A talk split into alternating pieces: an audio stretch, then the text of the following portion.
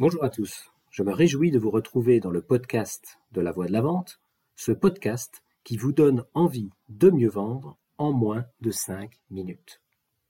Aujourd'hui, je vous emmène dans le petit bureau d'un grand groupe basé en région parisienne. Ce grand groupe vend des commodités pour la nutrition animale. J'y travaille depuis quelques semaines, tout à la découverte de mon secteur. Le marché de ma boîte de l'époque suivait la loi de Pareto. 80% du business se faisait sur 20% du territoire et vice-versa. Mon collègue de l'époque s'occupait des 80% car il était arrivé un an avant moi. Je m'occupais du reste. Je voyageais donc dans quasiment toute la France sauf la Bretagne et les Pays de Loire. Je courais après le petit client qui, pris individuellement, n'intéressait personne. J'en ressentais une assez profonde frustration un peu comme dans la parabole des deux jarres. Vous connaissez cette euh, histoire d'eau? Si ce n'est le cas, je m'en vais vous la conter. Il était une fois un cultivateur. Chaque matin, il allait à la rivière à côté de chez lui. Il s'armait d'un bâton qu'il posait sur ses épaules. De chaque côté du bâton pendaient deux grandes jarres. À l'aller, les jarres étaient vides. Au retour, elles étaient pleines. Un jour, pas comme un autre, il entendit une complainte. La jarre de droite se plaignait d'être fendue. À cause de cette fente, elle n'apportait pas la même contribution que l'autre. Et ça la frustrait. L'autre jarre, elle, était joufflue, portait beau, elle faisait la fière, et ça se voyait. C'était tout au moins comme ça que la jarre de droite vivait la situation. Elle se sentait inutile.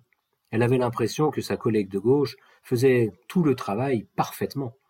Elle, elle ne faisait que perdre de l'eau à cause de sa fuite.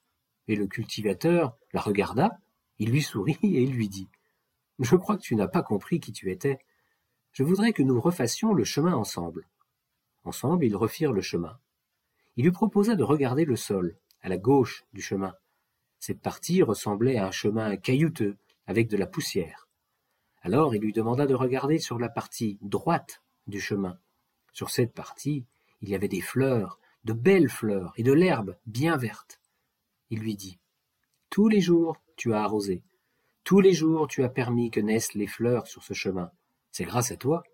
Chacune d'entre vous a joué son rôle, l'une me permettant d'arroser le reste du jardin, et l'autre qui m'a permis d'arroser le chemin tous les jours pour le rendre plus agréable. Pourquoi est-ce que je vous ai raconté cette histoire?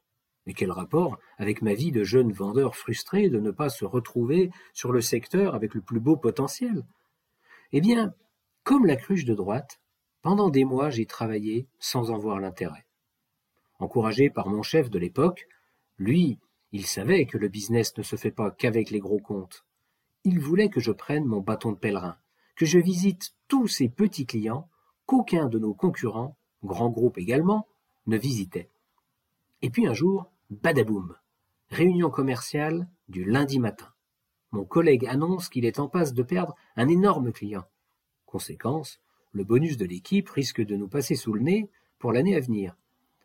C'est à ce moment-là que mon chef a sorti sa botte secrète. Il a incorporé dans le tableau de suivi du CA hebdomadaire tous les noms des clients, du plus gros au plus petit.